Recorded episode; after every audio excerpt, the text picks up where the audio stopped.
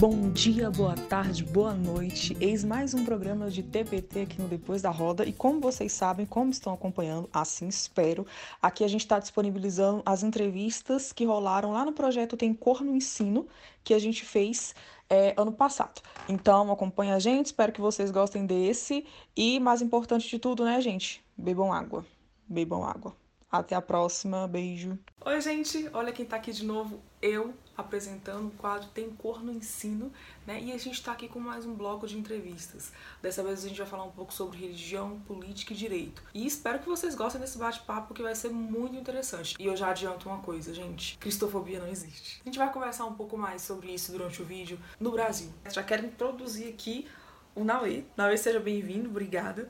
Naue, que é cientista político e advogado, como ele bem falou. A gente sabe, Naue, que historicamente, politicamente, socialmente, o sistema judiciário, ele é racista. Falta aqui um olhar de e para pessoas negras. E então eu queria que você discorresse um pouco sobre essa sobre essa informação. Ela é verídica, ela não é verídica, você que tem mais propriedade ainda do que eu para falar sobre ela, eu queria que você discorresse um pouco então aí pra gente. Então essa questão que você coloca, ela é bem interessante porque a gente tem uma sociedade que se pauta no racismo. Como assim?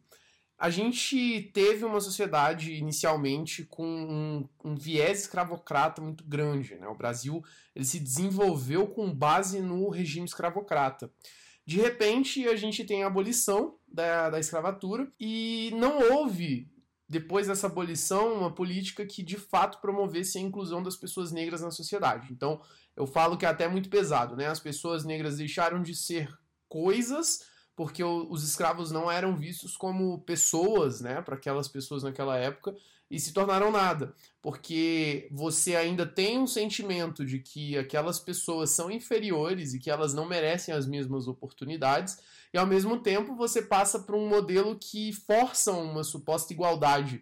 Que olha, já que essas pessoas não são mais escravas, então elas podem correr atrás da própria vida. Então, como a gente nunca resolveu isso, só agora que a gente começou a tentar resolver esse problema, a sociedade não se preparou para acolher aquelas pessoas que historicamente foram perseguidas, oprimidas e escravizadas. Então, as diferenças entre as pessoas negras e as pessoas brancas se reproduziram em todas as escalas da sociedade, principalmente no poder judiciário, que ainda hoje é um local que reserva muito as suas vagas para aquelas pessoas que tem um mérito e etc. O que significa o mérito hoje em dia? A pessoa conseguir estudar o bastante para passar naquele concurso. As pessoas pensam que tá tudo bem porque elas foram ensinadas a isso, elas se baseiam numa suposta igualdade, numa suposta isonomia, e elas não têm o olhar que uma pessoa negra tem em relação a vivências racistas. Então, o poder judiciário acaba tendo um papel chave na reprodução da exclusão. Aulas e aulas, na UE aqui, aulas e aulas. É importante sim que a gente faça todas essas pontuações, mas que isso não seja, não continue sendo, na realidade, um empecilho para que a gente acione a justiça em caso de racismo. Eu queria que o Naue, de forma sucinta, ele explicasse os passos que a gente tem que fazer quando a gente sofrer, quando a gente for vítima desse crime, que é o racismo, o que a gente tem que fazer? Como acionar a justiça? Quais são os passos que a gente tem que seguir para denunciar esse crime? Bom, essa é uma excelente questão. Apesar do Poder Judiciário ainda ser um vetor de desigualdades, é, é algo que tem muita gente lá dentro tentando resolver e tem muito movimento aqui fora de pessoas negras, inclusive, que está colaborando para a resolução desse problema. Então, é importante que a gente siga buscando resolver esse problema, principalmente tentando confiar nessa instituição. Então é essencial que a gente nunca parta para o deixa disso. Então, se você sofrer um ato de racismo, uma injúria racial, qualquer coisa do gênero, é muito importante que primeiro você busque provas. Que tipo de provas? Testemunhas, vídeos, fotos, se for o caso de uma ofensa pela internet, né, um print screen, alguma coisa do gênero, uma captura de tela, e você, com base nisso, vá até uma delegacia para iniciar o procedimento na esfera criminal.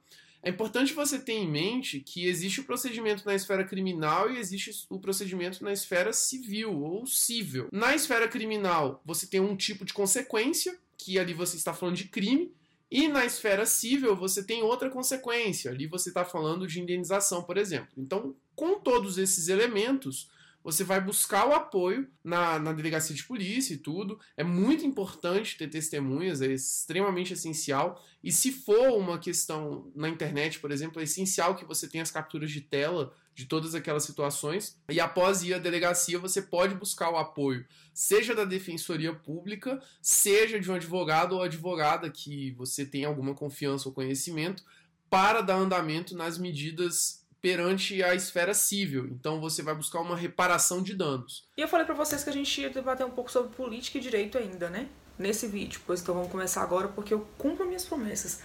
Nailá, Nailá, nossa cientista política aqui de BSB, a nossa conterrânea aqui, minha conterrânea aqui. Eu queria saber de você, enquanto cientista política, né, militante, mulher, negra, se você acha que hoje no cenário brasileiro, politicamente falando, e com todos esses adjetivos que você tem, que eu citei aqui, e que você traz na ciência política, eu queria saber se para você, hoje, o cenário brasileiro político existe de fato uma representação negra, né? E se tem, ok, o que a gente pode melhorar ainda?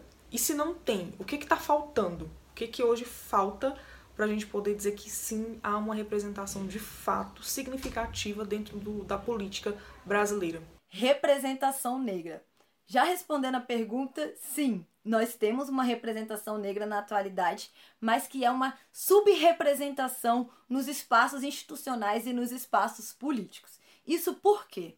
Porque nós somos um país que foi fundado pela escravidão, pela colonização. Na nossa história, nós temos 300 anos de desumanização de corpos não brancos e temos mais 100 anos de inferiorização e de negação de toda essa inferiorização e desumanização que é o que a gente chama de mito da democracia racial. Na esfera pública, que é onde a gente debate, que é onde a gente decide as leis, que é onde a gente decide políticas públicas, tudo depende da identificação de um problema. A gente identifica um problema, então a gente trabalha nesse problema para resolver uma solução que para a população. Como o Brasil negou por tantos séculos a existência do racismo, se negou também a necessidade de ter pessoas falando sobre este problema, que no caso são é o que a representação negra, eu chamo de representação negra, aqueles que pautam questão racial, de igualdade racial para a população negra, eles não conseguem entrar nesse espaço para debater. Por quê? Porque como a gente foi fundado na colonização, na escravização, aqueles que assinaram o contrato social, o contrato de se viver numa sociedade, de abrir mão de, algum, de alguns poderes para poder viver em sociedade comum, esses que assinaram esse contrato eram só homens brancos, eram os homens brancos coloniais. E aí é importante a gente pontuar também que esses homens brancos que assinaram, é, eles também não estavam incluindo as mulheres brancas, eles não estavam incluindo os LGBTs, eles não estavam incluindo uma diversidade, não estavam incluindo os indígenas que são os donos dessa terra. É, eles criaram regras, leis e um espaço público, um espaço para se debater, e é onde a gente chama as instituições políticas, onde eles que são a que a gente chama de elite política é, criam as regras para entrar nesse espaço e esse espaço ele é regido por eles então só entra nesse espaço quem se adaptar às regras deles e quem negociar com eles. E nisso nós temos hoje o resultado de uma subrepresentação da população negra. A população negra é 56%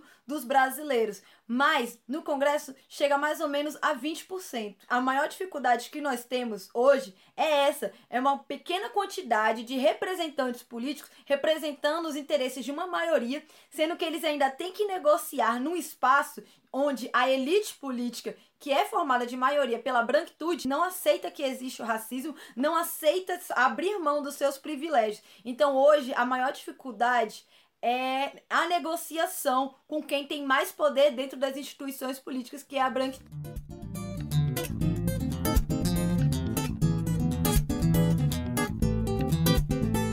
E a gente está aqui também né, com o afrocrente. É, vou começar para você a mesma pergunta que fiz para Lara Ellen. Como é um homem negro estar falando sobre racismo no meio evangélico? Porque a gente sabe que isso é um processo. Então eu queria saber de você como foi o processo, seu despertar, e como está sendo essa experiência de estar é, ser reconhecido por falar não só sobre né, a palavra, mas a palavra de um, de um olhar cristão negro. Eu, como homem negro hoje, dentro de uma religião, não quer discutir o tema, é extremamente complicado. Então a gente vai ser marginalizado, a gente vai ser violentado, a gente vai ser atacado, a gente vai ser incômodo Então acho que parte também da gente saber quem a gente é. A partir desse processo, saber que é meu povo, ele já teve uma experiência com o povo da Bíblia ou com as narrativas bíblicas sem passar pelas pessoas brancas, sem passar pelo colonizador, sem precisar do aval e da legitimação é, da teologia branca, da igreja branca, da experiência branca do cristianismo, é muito importante. E mais do que isso, é importante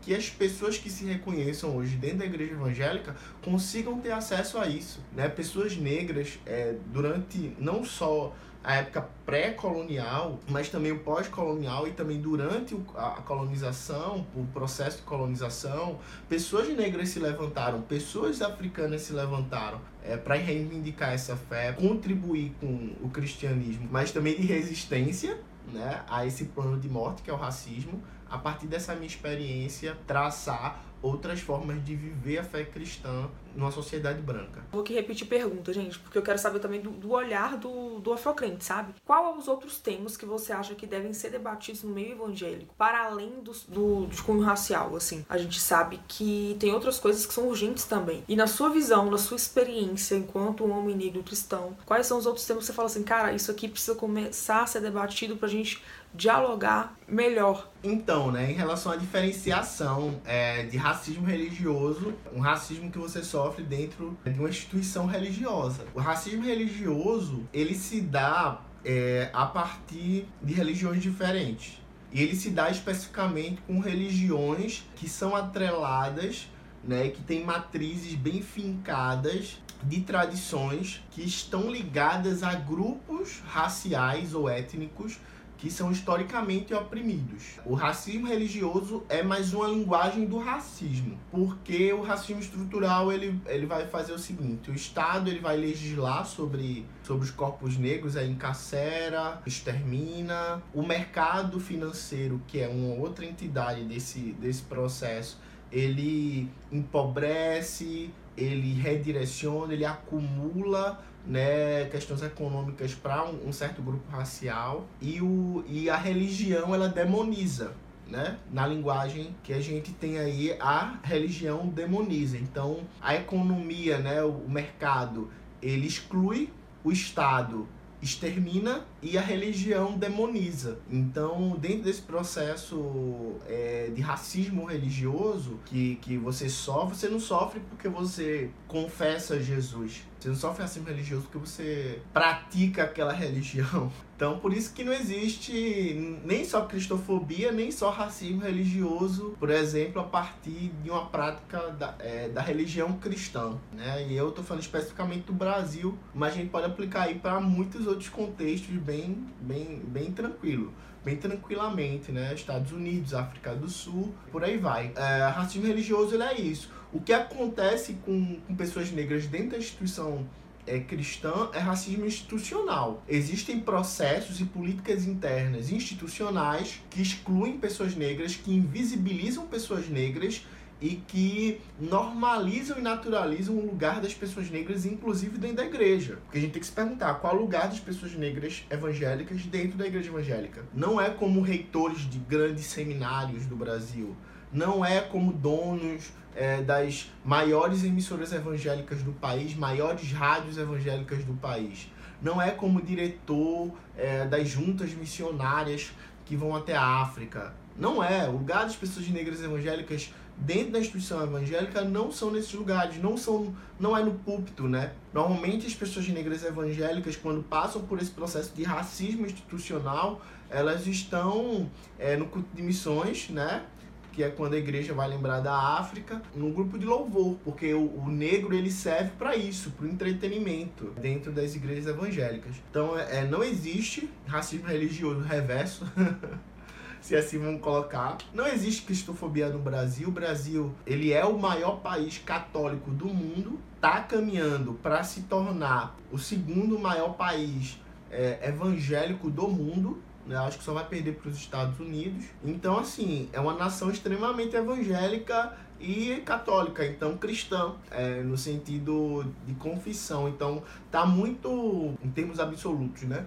Tá muito difícil de, de você criar um, uma narrativa para dizer que existe cristofobia no Brasil. A gente sabe que é, esse discurso é um discurso é, sectário, é um discurso é, que faz parte das eleições desse ano, né? esse, esse discurso da cristofobia, que os cristãos estão sendo perseguidos enquanto é, ministros terrivelmente evangélicos são nomeados no governo presente, né, que a gente está hoje. Então acho que é isso. O que existe no Brasil é cristofascismo. Né? Isso é quem, quem fala isso é um, um grande pesquisador evangélico que é o Fábio Pi, que é inclusive colunista na Mídia Ninja, né? Grande Fábio Pi. E ele fala um pouco desse processo é, da linguagem religiosa para aplicar e executar é, políticas e também uma cultura fascista no Brasil. Então, gente, esse foi mais um bloco de entrevistas aqui do Tem Cor no Ensino. Nos sigam nas redes sociais. Se você está na escola, preste atenção nos vídeos, preste atenção nas aulas. Espero que eles tenham sido enriquecedores para vocês mesmo, em relação ao conhecimento, conteúdo, etc. E é isso, gente. Espero que a gente, vocês estejam aqui com a gente no próximo, no próximo bloco de entrevistas, que vocês tenham gostado. Até a próxima.